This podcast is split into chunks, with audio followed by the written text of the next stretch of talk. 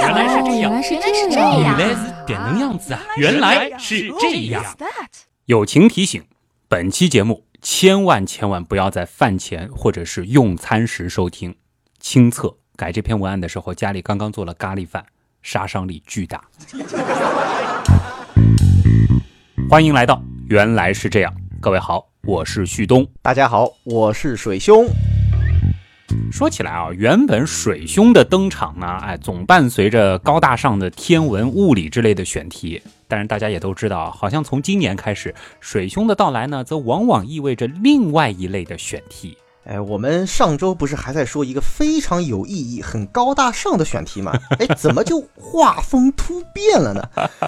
哎，我也不知道为什么，这个我的人设怎么就被糟蹋成这样了，是吧？我也不知道。先是狗为什么改不了吃屎啊？对。后来又是我们为什么那么臭？嗯。上一期，哎，你看啊，说说医学，聊聊诺奖，哎，不是挺好的事儿啊？嗯。可临了来了一个什么，尝尝有点甜的尿味儿，哎。这期就更狠了啊！直接开了一个系列说便便。嗯，旭东，你自己放飞自我也就算了，非得每次都拉着我一起飞啊！哎，你说这个有臭不同享，怎么能叫好兄弟呢？对吧？啊，这个事实上呢，这期节目无论是我还是咱们的撰稿人呢，都可算得上是酝酿已久啊。这个酝酿的时间甚至是从去年就开始了。那么在之前臭那期当中呢，其实对这期节目我们也做过铺垫，不知道大家有没有印象？毕竟我们说啊，粪便这东西虽然没啥人喜欢，但是又有哪个人敢说自己？从来没有拉过屎呢。嗯，废话，人生在世，你可以不谈恋爱，不生 baby，对吧？哎，但吃喝拉撒哪一件都离不开。我们说原来是这样，咱们有一大主题，就是要带大家去发现这平凡之下的不平凡。嗯，而大便啊，虽然说起来不怎么文雅，但是这一件大家几乎每天都会做一次啊，有的人甚至是几次的事情，背后呢，自然有着许多的不平凡。等待着我们去挖掘，这里边啊可以说是干货满满，好一个干货满满啊！那么就请大家啊戴好口罩，穿上手套，嗯，和我们一起一探究竟吧。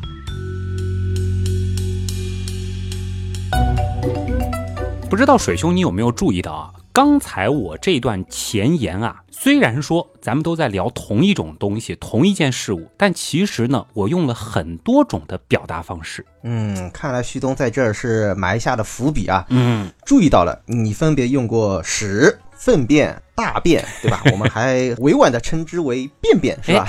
那你有没有想过，就是这些字儿和词的背后，它到底有什么玄机呢？不就是同一种事物的不同表达方式嘛？嗯啊，就所谓的什么学名、小名、曾用名是吧？啊，呃，类似我叫施伟啊，又叫水兄，又叫 B D 四 A K C，对吧？反正都是可以表达我这个人。你这个类比 相当的恰当啊！这个当然了，我们细抠起来，这其实还是有很大区别的。我们先来说说“屎”和“粪”这两个字儿，水兄，你觉得它们分别对应的是什么呢？等一下，先想一想啊，就是一般我们会说牛粪、狗屎啊，这样好像比较的习惯一些，是吧？嗯。哎，莫非大一点的谓之粪，小一点的曰之屎？你别说啊，鸡屎，你刚刚说了狗屎，还有羊屎，对吧？粪有牛粪、马粪啊，基本上都这样叫的，好像有那么一点意思。但是呢，如果把这两个字儿放到人这儿。好像又有点说不通了。上大号，哎，咱们可以说是拉屎，对吧？那么像我们父母这一辈啊，他们通常会学农，那个时候呢会去挑大粪，而这里的屎和粪呢，指的可都是咱们人类的排泄物啊，而且。你真的要说的话，像是鸡粪、羊粪、牛屎这些词儿，也都是在正常使用的汉语，甚至呢，你用输入法输入也都会做推荐。哎，等等啊，咱们要不先做一下说文解字是吧？我们或许可以从字形上来分析。哎，屎啊，大家看这个尸体的尸啊，然后和米联合起来，嗯，这个粪上面是个米。下面是个共，对，就如果看繁体字的话，哎，你会发现中间还有一个田字儿。哎，水兄这一下就说到关键了啊！我们先说“屎”字儿吧，“湿和米联合起来呢，就表示当身体保持不动的时候，从体内排出的粮食。再说粪字儿啊，一个共字呢，它其实体现出了来自众人之意，而中间的田呢，其实更是直接表达了它和农业的密切关系。哎，所谓粪啊，意思就是指肥料，对吧？没错，粪的本意呢，其实就是农村集体所有的有机肥料。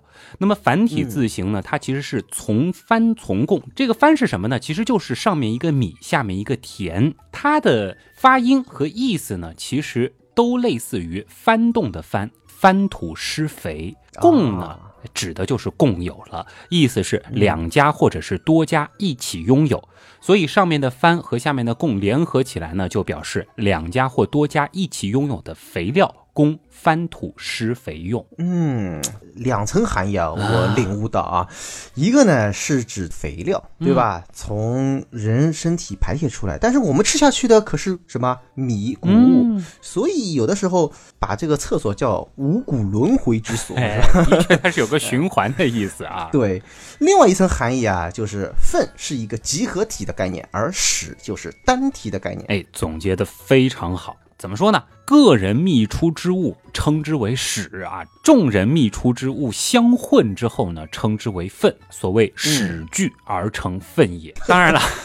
从咱们的这个日常习惯用法上呢，屎啊，它还可以成为一种具有攻击性的语言啊，所谓的脏话。嗯，对。那么粪呢，相对而言更加正式一些，也没有明显的攻击性，所以有的时候呢，在书面语上更多的会用粪。哎，有道理啊！哎我们在医学上啊也看到过粪便，哎，这个好像也是一个比较这个学术化的啊，或者说是算是一个比较正式的专业名词吧吧。对，不会说屎便、哎这种词。就感觉怪怪的。还有大便这个词，哎、啊怎么又会和屎联系在一起的呢？哎，方便的便，它怎么就变成跟排泄物相关的呢？这个很抱歉啊，我目前还没有找到确切的最早出处，也希望各位道友能够补充。只能说一个好像很多人都知道的普遍理解吧，就是在古代呢，排泄问题是个很忌讳的事儿啊。其实到现在大家也是嘛，对吧？但是呢，每当来的时候，哎，他又很急。如果说人在工作或者是干活的时候呢，又很不方便，对吧？所以呢，啊我们在口语中呢，就把上厕所说成了去方便，久而久之呢，又把拉屎和撒尿细分成了大便和小便。也有可能，哎，正好闹不愉快啊，然后呢就说，哎，我现在不太方便啊，我等会儿再来找你，是吧？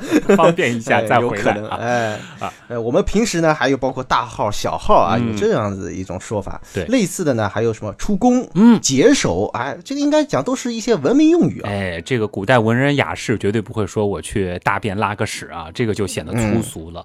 再给大家补充一些吧，什么更衣啊、净手啊、如厕啊、登东等等啊，这个呢其实都是表示那件事儿。或许呢，大便本来也是挺委婉的用语，因为被用的太过广泛，它通俗易懂嘛，也就逐渐的听上去觉得不怎么委婉了。大家现在好像听到也觉得会心里有点不舒服哎，其他几个词儿我都听说过，嗯最后这个是什么登东啊，啊。登临东东方，这个这个解释一下吧，就是旧时呢造房子啊，厕所好像会多半建在房屋的东角，因此呢就有了这种说法，叫登东。边出宫嗯边欣赏旭日东升，是吧？你够了啊！我这个厕所是个景观房吗？呃，倒是挺享受的啊。怎么说呢？其实，在农业社会呢，对于粪便这种宝贵的肥料啊，还是非常重视的啊。我觉得，像我们对于东这个方位也挺重视的，可能背后也有这层意思吧。再补充一下，就即使在当时的城市呢，其实每天晚上也会有专门的人员来收集各家各户装在木桶当中的粪便。所以呢，粪便在那个时候啊，还有一个非常好听的俗称，叫做夜来香。呵，我看你啊，我看你打算毁掉多少个好词儿啊！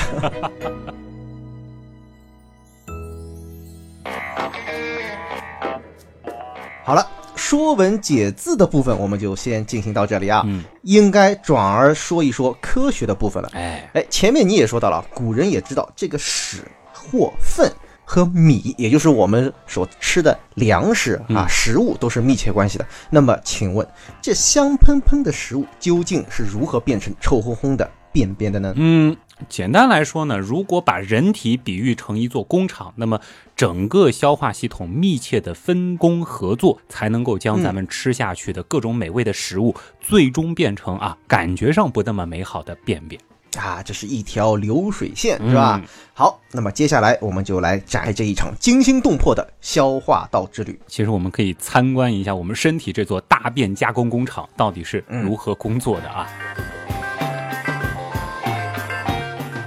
首先呢，食物进入口腔啊，通过牙齿的咀嚼，将食物变小变碎，从而呢有利于我们吞咽。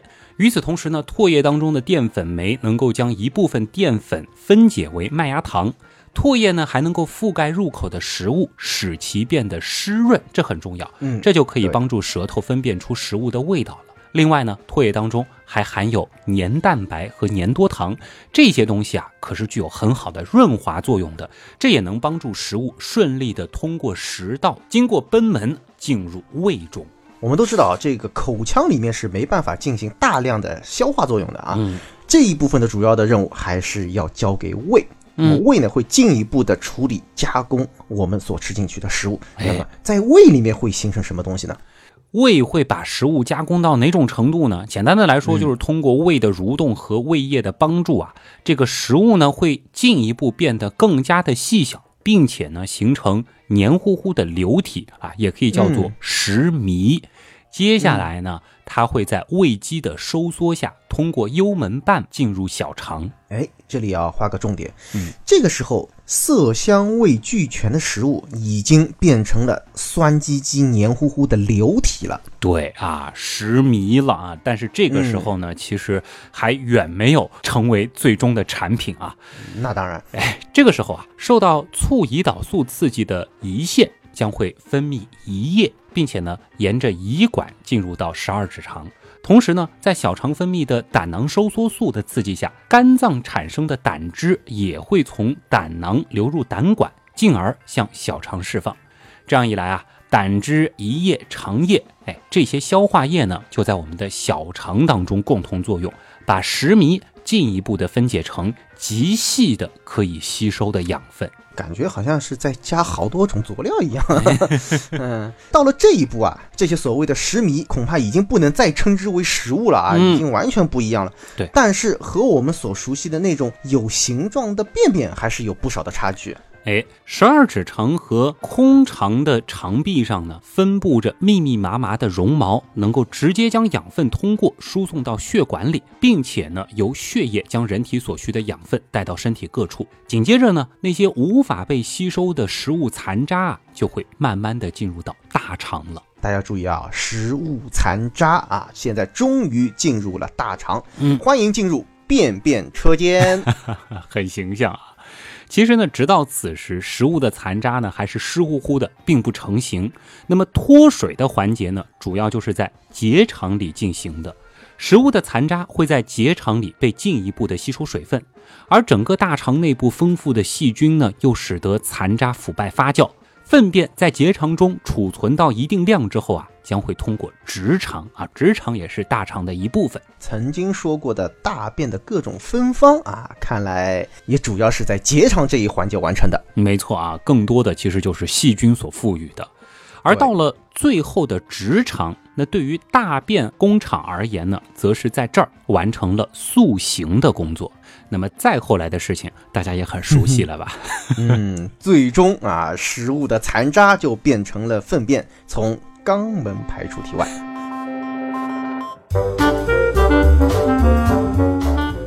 关于消化道之旅呢，今天只是想带大家简单的走马观花一下啊。时间关系，其实省略了很多重要的环节。有机会呢，我们再单开一个专题，深入的展开。可以理解啊，毕竟啊，今天的主角是大便啊 啊，而不是只生产大便的整个工厂啊。我们主要是来看这个产物以及这个产物是如何从生产线啊流水线上下来的，对不对？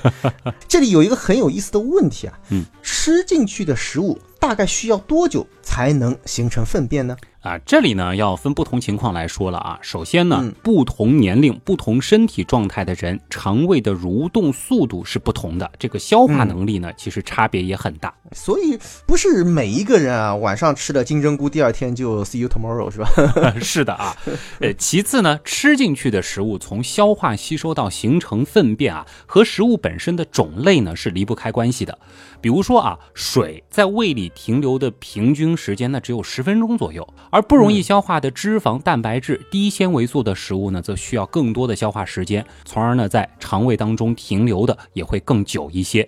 富含纤维素的食物，由于人体本身呢其实并没有消化这种纤维素的酶，吃进去的纤维素呢就等于是在消化道里面走了一趟，并且呢帮助优化肠胃的消化功能。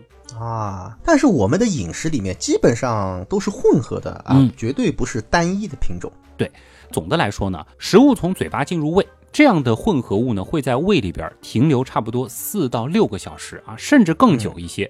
然后呢进入小肠，并在那里停留三到八个小时，进行进一步的吸收。接下来呢，残渣会慢慢的进入大肠，这里停留的时间啊，则是因人而异了，从几个小时到十几个小时，甚至二十几个小时不等。所以呢，平均下来，食物进入胃再到排出，大致需要十九到三十六个小时。啊，十九到三十六个小时，哎，貌似还是比较宽泛的啊。嗯，这就意味着你今天早上拉出来的，可能是你前天晚饭吃的东西。你别说，完全有这种可能。有兴趣的刀友啊，这里也教大家一个自测的方法，可以拿自己来做做测试。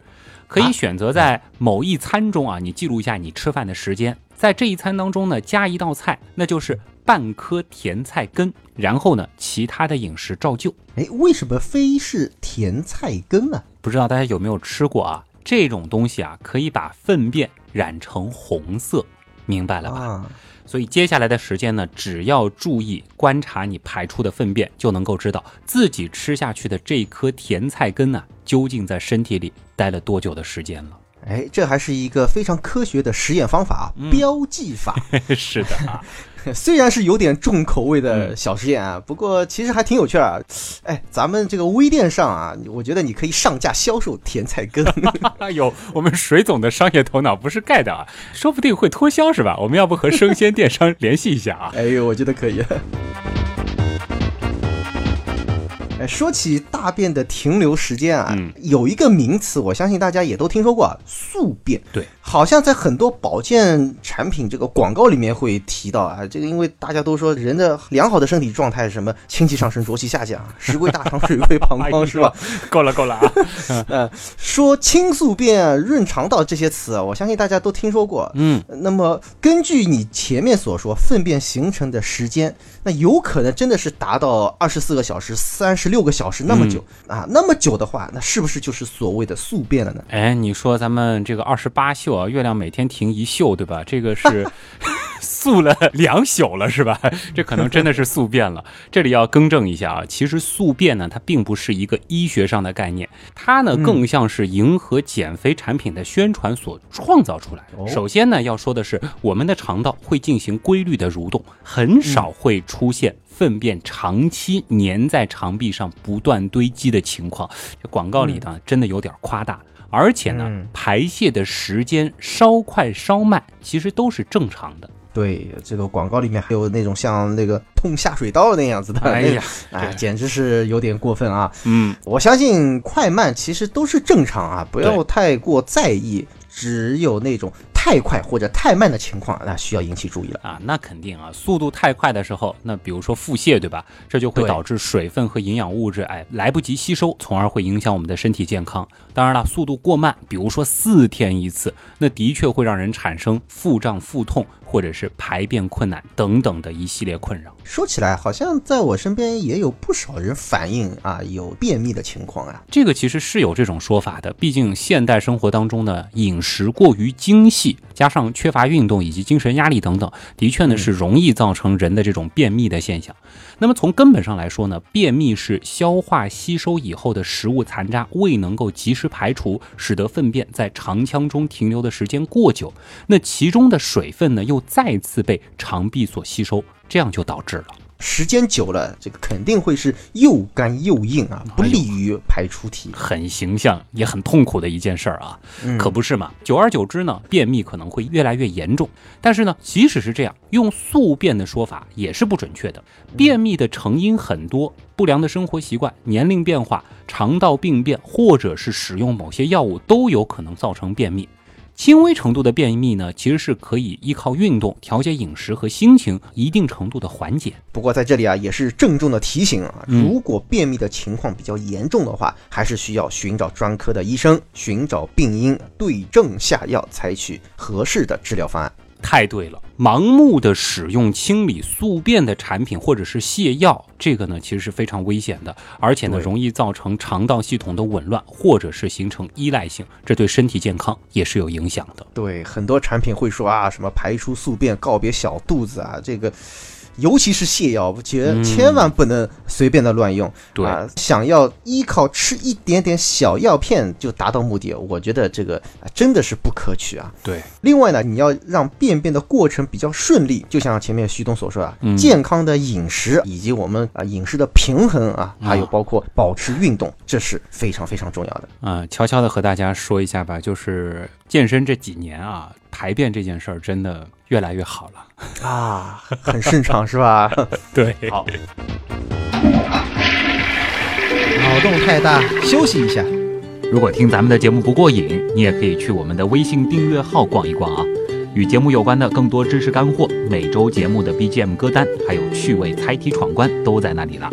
微信订阅号搜索“刀科学”，刀是唠叨的刀。别忘了还有天文茶餐厅。稿子上好像没写这句话。嗯。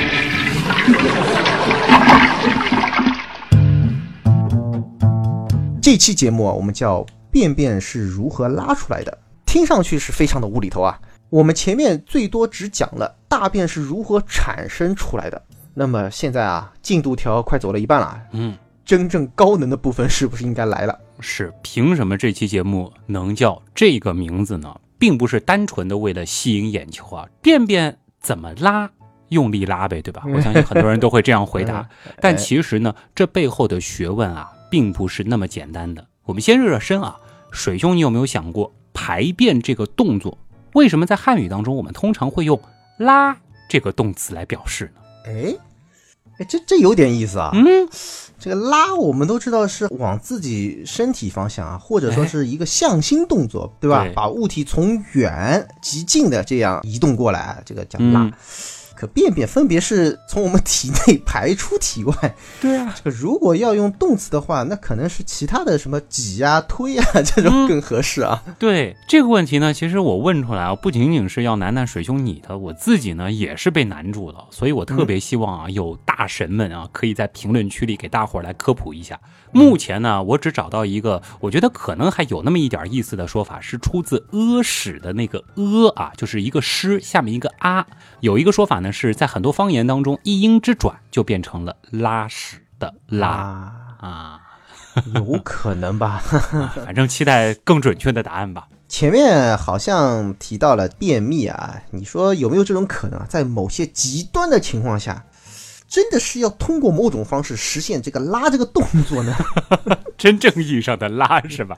是那这种情况好像换成抠会更合适吧？啊，好，好，好了，好了我，们打住啊，不开玩笑了啊。嗯说回正题，排便呢，其实是人体的一个挺复杂的过程啊，它涉及到了一系列的器官、神经、肌肉的联动，并非是一个拉字儿那么简单的。我们呢，其实还是得回到之前说过的食物到粪便的变化过程里去。到哪一步呢？就是当食物的残渣到达大肠，准确的说呢，是到达结肠这一部分的时候，在结肠的前端里呢，食物的残渣就来来回回做微小的往返运动，水分呢就在这个过程当中被进一步的吸收，并且呢，随着结肠的缓慢推进性运动，缓慢的向着肛门的方向移动。那么当粪便到达直肠以后呢，就会直接刺激直肠壁上的感受器了。嗯，大家一起来想象一下啊，往返运动，嗯缓慢的推进。哎，听你这些描述啊，感觉粪便为了最终排出体外，这个真的是经历了一个奋斗过程，让人联想到还有一个词就是拉锯战啊，对不对？所以突然好像有点明白为什么要用这个动词了。好，你算回答了前面那个问题是吧？呃，有那么一点意思吧。那么之所以给大家描述这个过程呢，其实和人体结肠的形状以及排便机制那是分不开的。嗯结肠的这个形状呢，其实有点像是一个左下方没有完全封住的汉字的口字儿。粪便呢，要先从左边沿着升结肠从下往上运动，然后呢，来到上方横着的部分，也就是横结肠。那么通过横结肠以后呢，才能够到达右侧的降结肠，并且慢慢的向下运动，来到乙状结肠的部分，并且储存在这里，等待着直肠的命令。所以乙状结肠的位置啊，也就是口字的左下方啊，嗯没有收口的那一横杠的位置，对吧？对，大家找个解剖图来看一看啊，就简单明了了。其实呢，直肠啊，大家一直觉得这个是大便最后的根据地，对吧？这个部分呢，其实一般是不存储粪便的。所以呢，如果粪便到了直肠的部位，并且蓄积超过一定数量的时候呢，这就会对肠壁产生一定的压力，从而呢产生变异，并且引起排便反射。哎，你要知道，我小时候啊想过嗯这个问题，为什么我们大肠啊这个要长得这样的一个形态，就是啊先往上运动，然后再下来。我不知道是不是为了方便最后的排出啊，有点像什么呢？我们都知道这个坐过山车，我们先得运动到上方，积蓄了这个势能之后，才能够顺利的下来。我不知道是不是啊？这个我反正你不管怎么么走，你总是最后得往下，对吧？对，到了直肠那个地方啊，看样嗯子这个时候就已经是不可挽回了啊，哎最好是马桶就位，对不对？其实呢，呃生活经验也告诉我们，对吧？并不都是这样。人体的生理活动那是非常复杂而且精密的。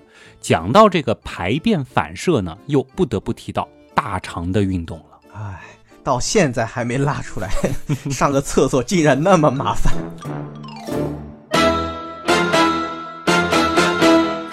我们说大肠的运动呢，主要分两种：自主运动和反射。自主运动呢，是大肠最主要的功能，是一种完全自发的行为。具体呢，又分往返运动、推进运动和蠕动。当然了，这些功能最终的目的呢，都是要把粪便推向直肠。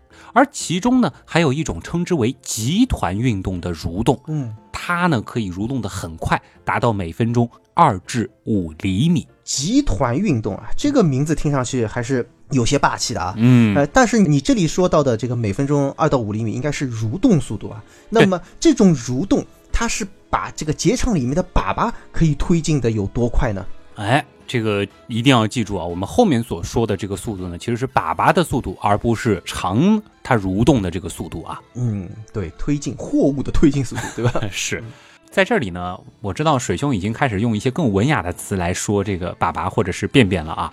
我们其实完全可以用更好听的一个词来表示这一类的东西，叫做结肠内容物听上去挺专业的一个词啊。啊。原样的调性终于出来了。一般来说呢，结肠内容物向前运动速度是每小时大约五厘米。准确的来说呢，结肠的往返运动使得结肠内容物向前移动每小时八厘米，然后呢又向后返回每小时三厘米啊。注意啊，这是每小时。但是呢，前面提到的那个集团运动啊，却可以将内容物推进的速度达到每小时十五厘米以上。哎呦，听上去好像还是很慢，但是哎、比较一下才有差距啊，感觉这已经是火箭速度了啊。哎，是的啊，其实呢，这种高速的蠕动啊，嗯这种现象其实每天呢也就发生个三到四次，大多时候呢是出现在进食之后，特别是什么早餐之后，它呢是由食物进入胃中导致胃结肠的反射所引起。这种集团运动呢，可以迅速的把粪便从结肠的中段推进到直肠中，使人产生想要便便的感觉。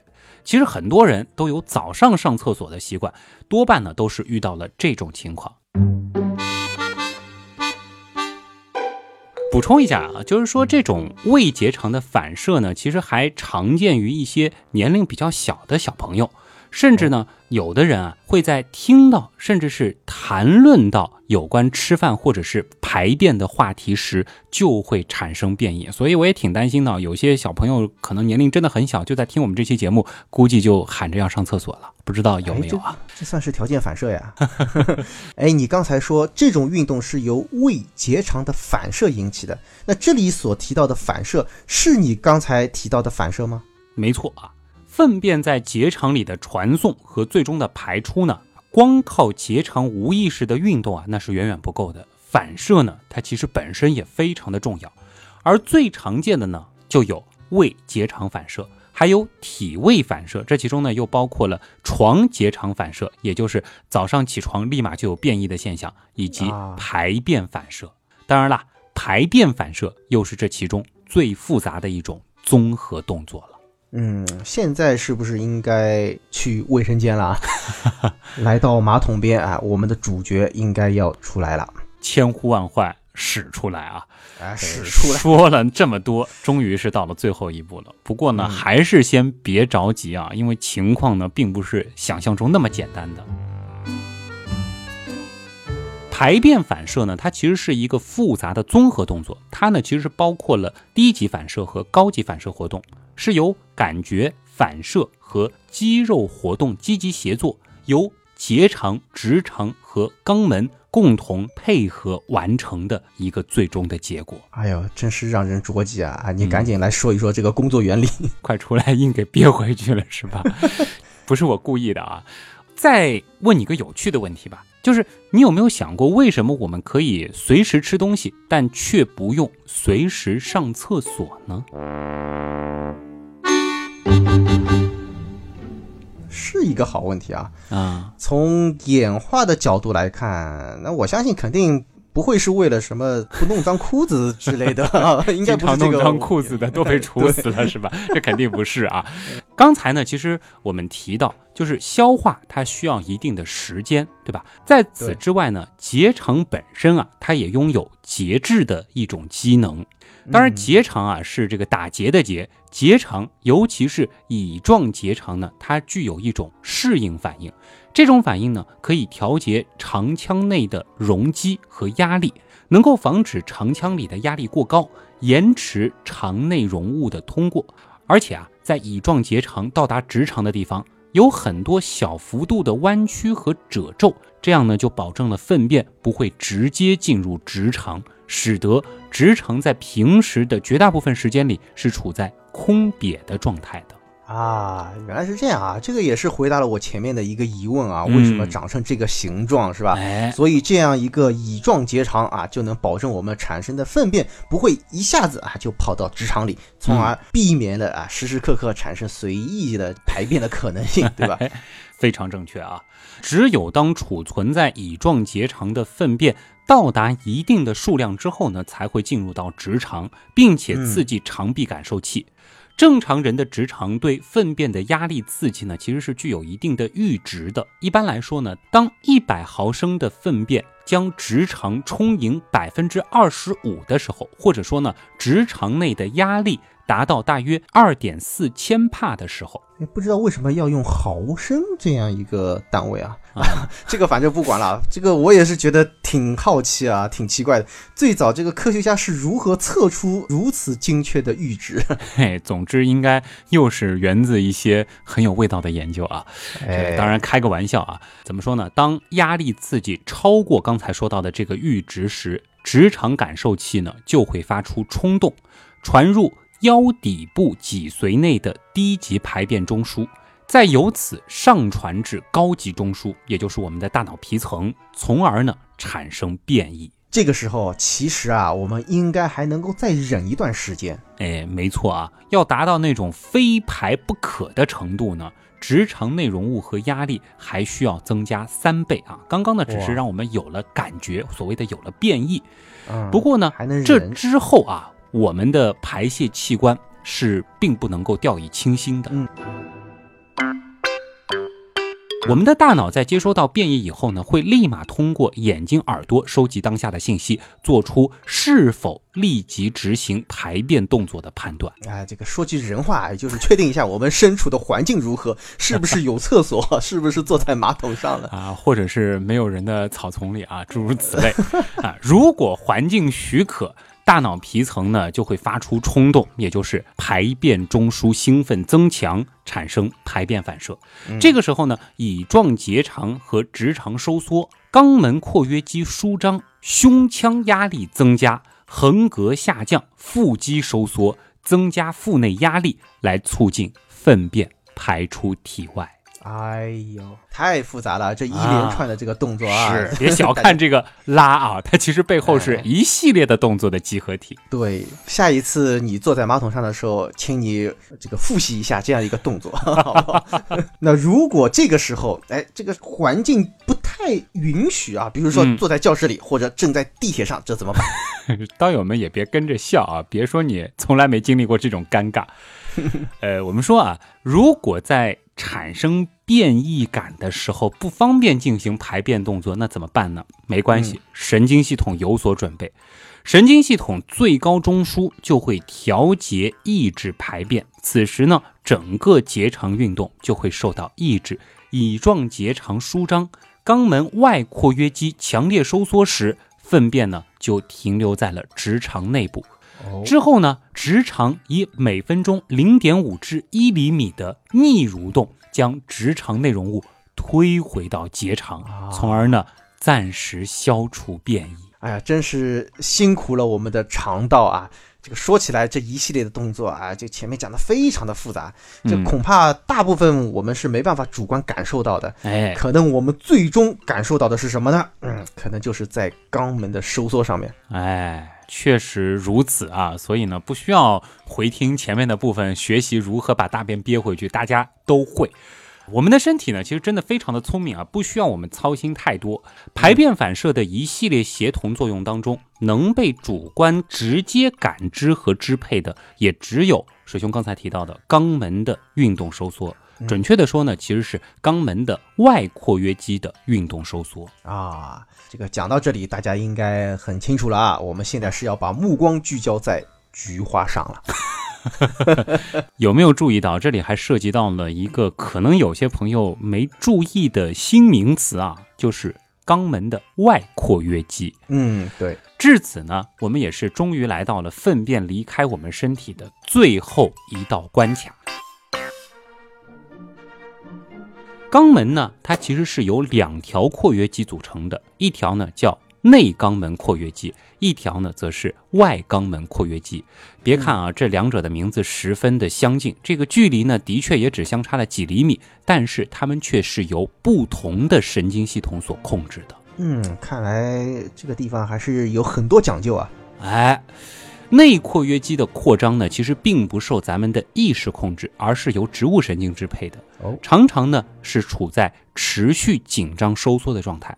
但是嗯当粪便到达这里的时候，它就会反射性的张开，起到协助排便的作用。它是里面一道闸门，是吧？嗯，那我们能够自主控制的，那肯定就是外括约肌了。没错，我们能自主控制的，专业点来说呢，就是受体神经支配的，则是外括约肌，也就是我们尝试收缩肛门的时候能够直接感受到的部分。嗯，明白啊，这就是所谓的菊花一紧啊，其实就是外括约肌一紧，是不是？哎，对，很对。这么说起来啊，好像哎就显得比较专业了。以后嗯大家可以说，哎呀，外括约肌一紧啊。这以后反正咱们刀友会可以用这种说法啊。外括约肌呢，它是由横纹肌组成的，可以嗯接受大脑传来的信号，并且呢给出合适的反应。外括约肌的紧缩力要比内括约肌还要高出百分之三十到百分之六十。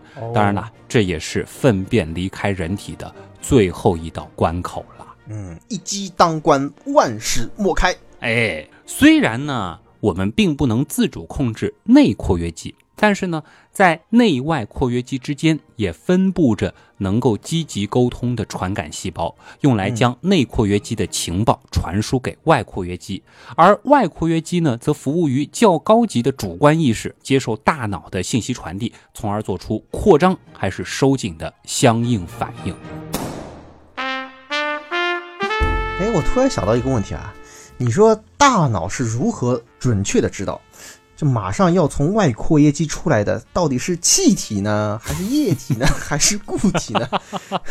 我的意思就是，我们眼睛是看不到的，对吧？但是完全知道我们接下来是要怎么个情况，是要跑到卫生间啊，还是偷偷的放一点直接就气体，是吧？这个问题呢，其实很有意思啊。你想，如果我们的大脑分不清情况的话，这有的时候可能就闯大祸了，是吧？对啊。其实呢。当直肠里有了东西的时候，不管是气体还是液体啊，或者是这种半固体半液体的东西，内括约肌呢，它会时不时的稍微的张开一点，试探性的放出一支小分队，探明情况。这个时候呢，它们啊就会进入两块约肌之间的位置，咱们也叫肛管。肛门的肛啊，水管的管啊，不是那个钢管啊。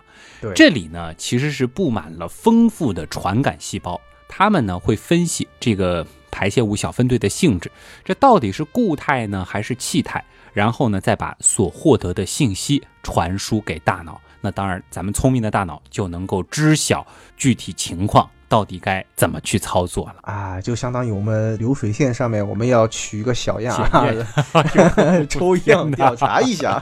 哎呀，真的是非常精巧的设计啊！可不是嘛？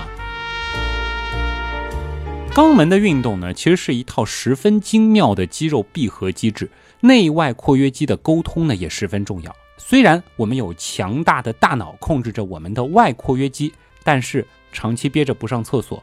内外括约肌的沟通效率呢就会降低，从而呢也会造成便秘的隐患。大便憋久了，真的是会出事情哦。是的，内外括约肌之间传递信息的神经可以说是既纤细又脆弱，很容易受到影响。比如说啊，女性分娩过程当中呢，就十分容易断裂，从而呢就会造成很多孕妇有便秘的困扰。对此呢，肛肠科也有了相应的治疗手段来检查和恢复内外括约肌的信号传递。哎，真是没想到啊，小小的肛门附近啊，有那么多的文章，两条肌肉的这个作用也是非常非常大。对，哎，我们要告别尴尬的状态，完全就要靠他们。相比之下，旭东啊，你练的这一身肌肉，是不是更多的时候 其实也就是中看不中用吧？对，还是这个更重要啊！我服啊！说起来呢，啊，虽然括约肌本领强大，但是光靠肛门附近的这两条肌肉那还是不够的。人体本身啊，其实还对粪便的排出设置了别的保险措施哦。看来这个控制排便的时机啊，无论对人来讲还是对动物来讲，应该是非常重要的一件事情啊。是的，其实呢，我们用演化逻辑也能说通啊。毕竟你想，很多掠食者都可以通过粪便寻找猎物，对吧？而掠食者本身，他也需要隐藏好自己的粪便，以免暴露行踪，不是吗？对，也得控制好这个排出自己的这个气体，对吧？这个也是很重要。并不是人才需要憋一憋、忍一忍的。对，哎，那么你说其他的保险机制啊，都有哪一些呢？嗯，首先呢是直肠的外围有一块形状像锁套一样的肌肉包裹着它啊，准确的说呢叫做环状耻骨肌，它呢向着一个方向牵引，会稍微的提着直肠，努力收缩的时候呢，就会使得直肠变得弯折。从而呢，使粪便不能够轻易的直接排出，这也为肛门括约肌减少了一些负担。哎，好像就在你说的这个时候，我隐约能够感觉到环状耻骨肌的发力啊，不知道是不是你的幻觉啊？这个，总之可能在憋的这个过程当中呢，很多人都会一块用上啊。嗯，还有呢，就是我们之前提到的结肠的形状呢，这也起到了非常重要的作用。哎，还记得吗？那个没有合上的口字儿。这样的形状呢，同样也能避免结肠里的东西一泻千里，从而呢对粪便的排出起到了缓冲的作用。嗯，这么看来，排便确实是一个非常复杂的过程啊，怪不得啊，你一开始就说这期节目是干货满满。哎，此干货非彼干货啊。对，说起来呢，很多小朋友在四周岁以前呢，一般都不能够自主控制排便，这是为什么呢？就是因为肛门括约肌它的发育还未完全，神经系统发育不充分，就导致了这种尴尬的结果了。不能怪小朋友，只是还没长好啊。啊，原来是这样。就是这样。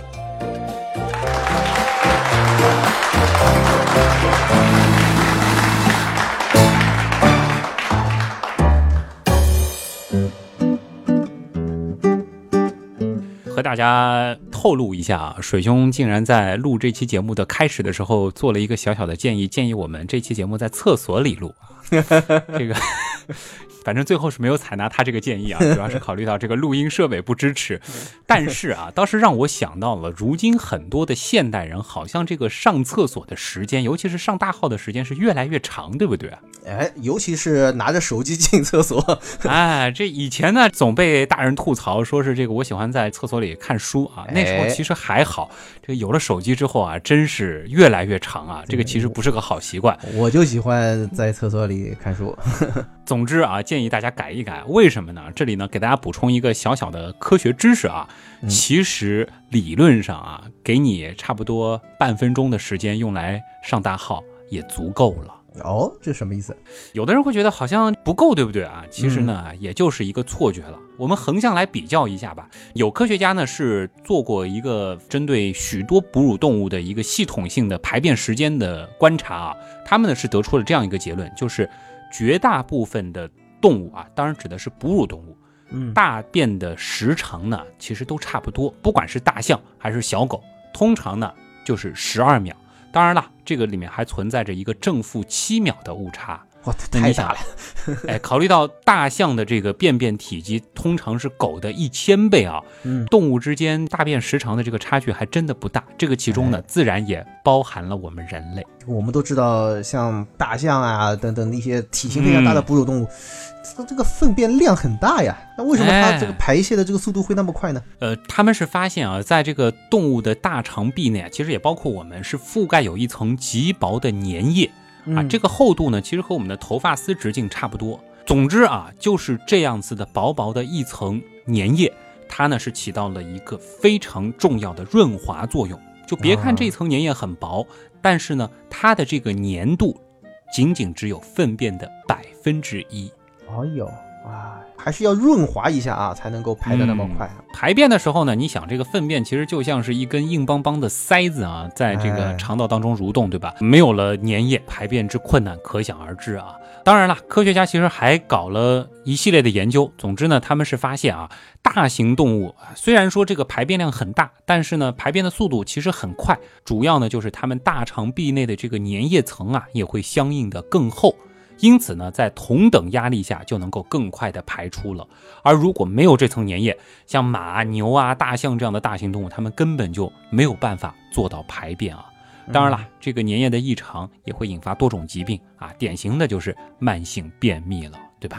啊，对 我们这个世界就是那么样的精彩啊！这个少了一个环节都不可以啊！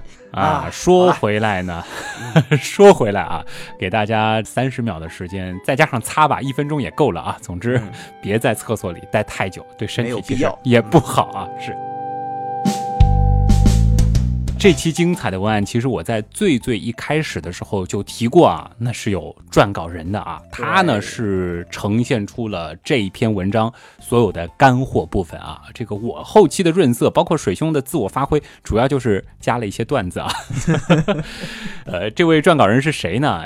他其实曾经也给原样撰过稿。那也是大名鼎鼎的一位刀友了，那就是豌豆君啊。对，当年啊，应该是在两年前，他曾经是给我们带来过非常精彩的强迫症系列，对不对？嗯，非常的厉害啊。这里呢，我也来补充一下啊，豌豆君在本文之后写的一段 P.S. 啊，他说呢，本来呢是想写一篇关于美食中的化学反应和物理反应的稿子啊，但是因为自己的拖延症太严重了，在文案完成之前，原样呢就已经更新了关于厨房科学的节目。既然与美食无缘，那就反其道而行之了，啊讲讲这美食最终产物的故事吧。这个这个思路也是可以啊。是啊，这里其实还可以和水兄说个细节啊，你看到的这一篇呢是我改过之后的版本，嗯，原文的时候啊，你的部分它还特别有心的设置成了屎黄色加以区分啊，我的天哪，这要那么刻意吗？还要再跟大家补充一下啊，这一期节目其实我只用了他文案的上半部分，我最开始也说了，这会是一个系列，他的这篇文案啊，光是干货就给了我整整十七页的 A4 纸，还是五号字体啊，哇，所以呢，啊，这一期我们是讲的色香味俱全的食物，它是如何变成色香味俱全的大便的这样的一个过程。下一期呢，我们将会从色香味形等多个角度来带你重新认识便便。嗯，是一个相当不错、相当有味道的一期节目啊。嗯，我们希望把下一期节目做成一份暖心且高格调的大便品鉴指南，好敬请期待吧。敬请期待。最后呢，还是老规矩啊，做几个案例吧，好吧？